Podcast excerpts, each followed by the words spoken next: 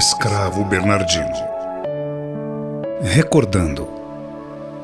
Estava amarrado, bem amarrado num tronco. Tinha muitas dores físicas e estava humilhado e envergonhado. As chicotadas começavam. Estalavam zumbindo no ouvido. A primeira me pareceu separar em dois. A dor era muita. Uma mistura de ardido e dor de cortes me fez gemer alto. Era como se o fogo queimasse.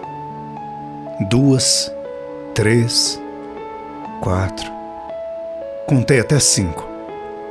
Depois tentei de todo sufocar meu grito de amargura, de dor e de terror. Mas não foi possível evitar os gemidos. Minha cabeça rodou e eu desmaiei. Meio tonto vi que outros negros me desamarraram do tronco e me carregaram, ensopado de sangue. Estava sem camisa, minhas calças de algodão cru molhadas. O sangue de minhas costas descia pelas pernas. Colocaram-me de bruços numa esteira e um preto velho foi cuidar de mim. Primeiro me deu um chá amargo para tomar. Tome isto. Tirará um pouco de suas dores, disse ele, e começou a limpar minhas costas. A dor física era tão grande e a moral era igual. Vou curar você. Não é melhor me deixar morrer? Respondi com dificuldades. Talvez assim eu possa ficar perto daqueles que amo. Como se morrendo e ficasse perto de alguém, não ia fazer bem a ninguém. Se o Pai do céu não o desencarnou, é porque tem que ficar aqui. Pensa, filho, que tem que continuar vivo para o seu próprio bem. Você vai ficar bom. Para quê? Para cumprir sua missão. Talvez, quem sabe, para aprender a viver e dar valor à sua vida e à dos outros. Descansa. Fica quieto. Eu vou passar um remédio. Tentei ficar quieto. O remédio doía muito. Os rostos da minha Mara e dos dois filhos meus vieram forte na minha mente amava-os. E lembranças surgiram. Viera da África, do meu lindo país de origem, com oito anos aproximadamente. Lugar onde fui muito feliz, apesar de ter poucas lembranças. Mas tinha muitas saudades daquele tempo feliz. Dos meus pais, familiares e amigos. Tempo que corria livre pelo campo, pelas matas, dos meus banhos pelos rios e cachoeiras. Meu nome era Jada, filho do chefe de uma pequena aldeia. Era livre como um passarinho. Amava a vida. Amava correr e brincar com os outros meninos da tribo. Mas um dia tudo acabou. Fomos atacados pelos brancos que, sem dó e nem piedade, vieram atirando com suas poderosas armas. Nada se podia fazer. Bem que nossos guerreiros tentaram, mas foram mortos impiedosamente. Vi morrer meu pai, minha mãe, meus avós e muitos amigos. Jovens e crianças maiores foram presos. Era grande e forte. Para a minha idade, fui separado com um grupo e amarrado, bem amarrado, fomos obrigados a andar. Segui-os ao curso do rio. Todos sabiam que ia dar no mar.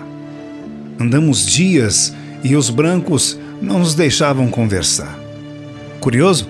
Indaguei ao companheiro ao meu lado. Era um garotão forte e valente com 15 anos. Onde vamos? Será que iremos pelo mar? Não sei ao certo para onde vamos, pelo visto não é perto. Já distanciamos muito da aldeia e, se vamos pelo mar, é porque é longe. Calem-se! Um branco disse e deu uma chicotada no rosto dele que ficou marcado e saiu sangue. Eu não entendi o porquê do castigo. Fiquei aborrecido. Meu companheiro apanhou por minha causa. Não ousei falar mais. Seguimos calados. Tomava água à vontade, mas nos alimentávamos muito pouco. O mar sempre é bonito. Mas ao vê-lo naquele dia em que chegamos, me deu um aperto no coração ele parecia ser a causa da separação de uma vida feliz e livre que levávamos. Fomos jogados no porão de um navio com muitos outros negros. Estávamos amontoados. Minha irmã, Maan, de 13 anos, era muito bonita e bondosa.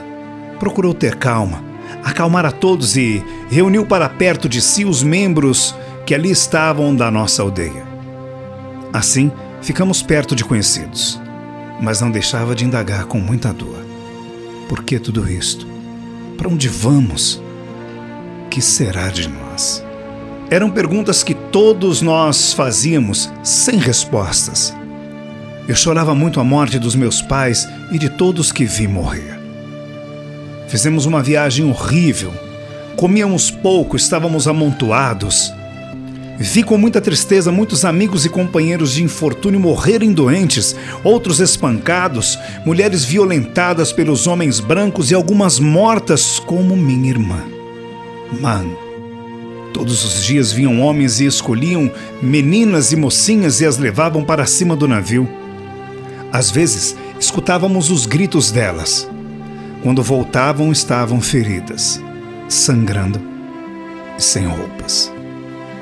Os mais velhos cuidavam delas. Algumas não regressavam. Como disse depois uma mocinha que havia subido com minha irmã.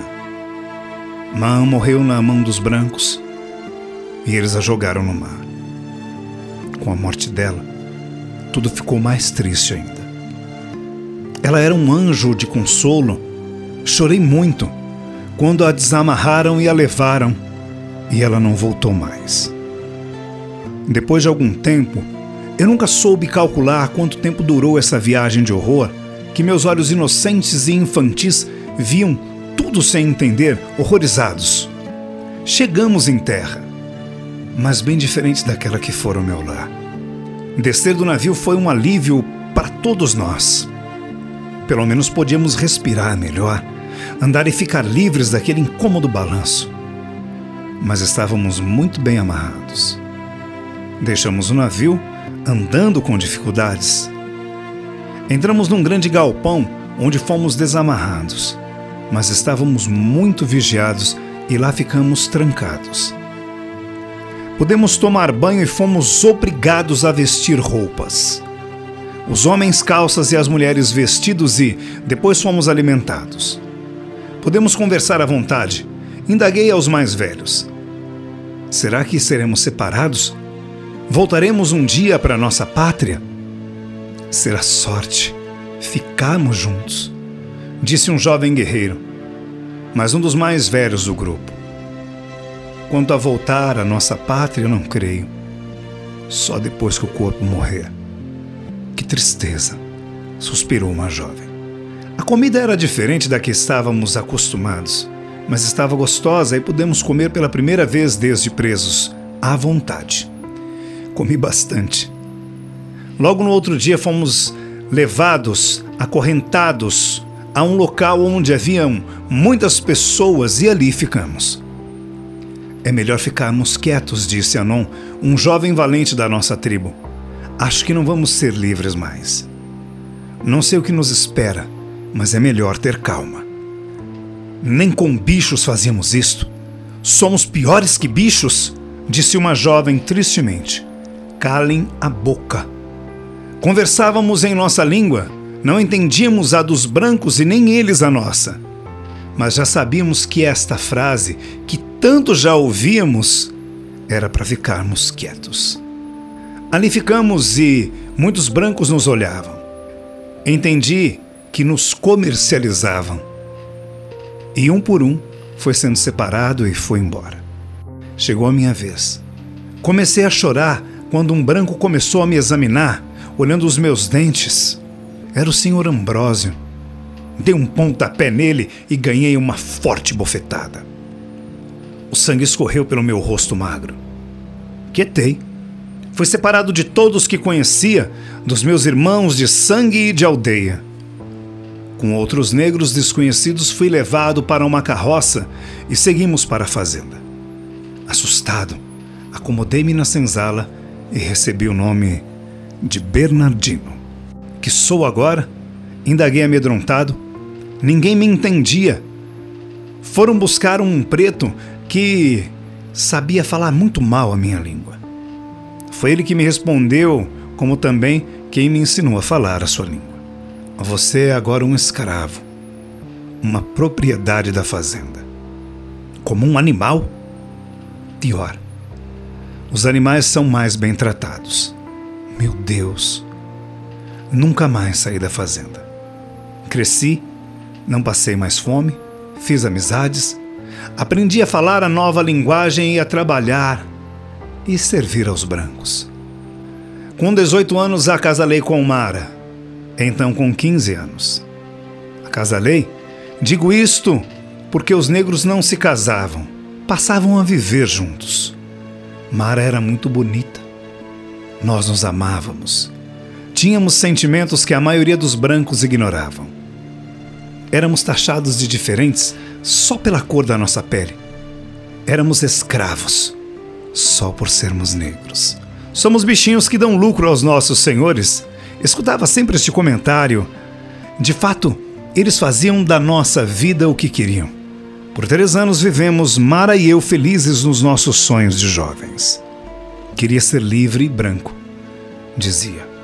Queria ser empregado e ter uma casinha para nós. Talvez um dia tenhamos, Bernardino, dizia Mara. Sonho sempre que estamos numa casinha numa fazenda bonita e rodeados de filhos. Eu não vejo como. Tivemos dois filhos, um casal. Amava-os demais. Dormíamos todos juntos, cada família num canto da senzala. Lembrava bem daquela noite, quando as crianças ao nosso lado dormiam e Mara me disse baixinho, muito preocupada: Bernardino, escutei hoje na cozinha o coronel dizer ao senhor Ambrósio que se as coisas continuarem assim, ruins, vai ter que vender muitas coisas por aqui na fazenda. Eu tenho a impressão de que estas coisas somos nós. Calma, Mara. Vamos dormir. Não posso. Temos só em pensar o que poderá nos acontecer. Mara quietou e fiquei a pensar. O coronel era nosso dono. Havia herdado a fazenda de seu pai fazia três anos quando esse falecera. Quando se viu dono, o coronel começou a beber demais e a jogar, gastando muito dinheiro. Era o senhor Manuel, o administrador da fazenda, que tomava conta de tudo. Ele mesmo não cuidava de nada, só em gastar. Senhor Ambrósio era um capataz, um homem bom, honesto, empregado de confiança. E essa conversa que Mara escutou era para preocupar realmente porque a fazenda era lavoura de café e esse já fora vendido, como também alguns cavalos e gado.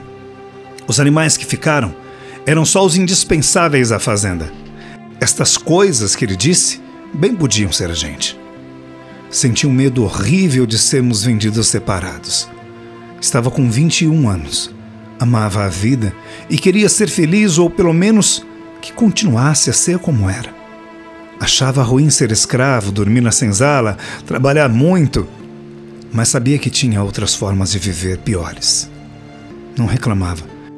E estava bem com Mara, os filhos e amigos. Levantei a cabeça. Mara dormia.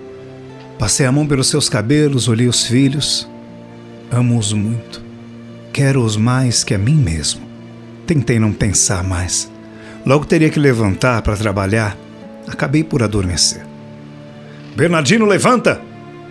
Era Mara me acordando sorrindo. Levantei e, juntos com os outros companheiros, fomos para a lavoura. Eram umas 10 horas da manhã quando o senhor Ambrósio me pediu para voltar à fazenda. Vi que ele mandou também a outros que voltassem à sede. Cheguei no pátio e lá estavam 20 companheiros. Olhamos um para o outro sem saber o que acontecia.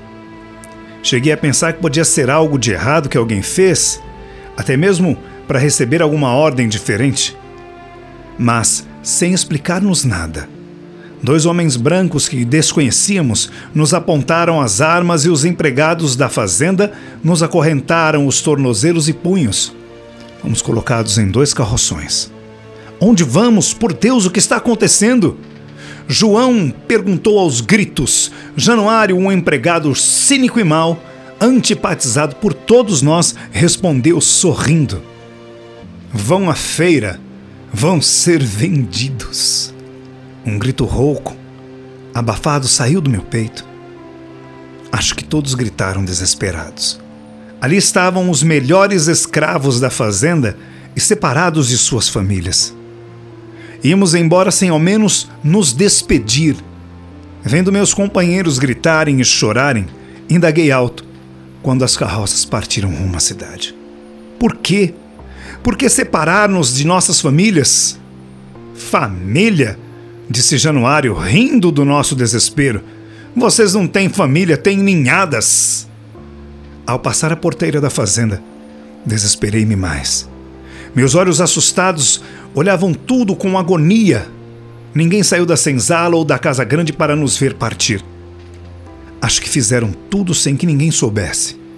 Nossos gritos, só os negros da casa grande ou os que estavam perto podiam ter escutado, pois os restantes estavam na lavoura.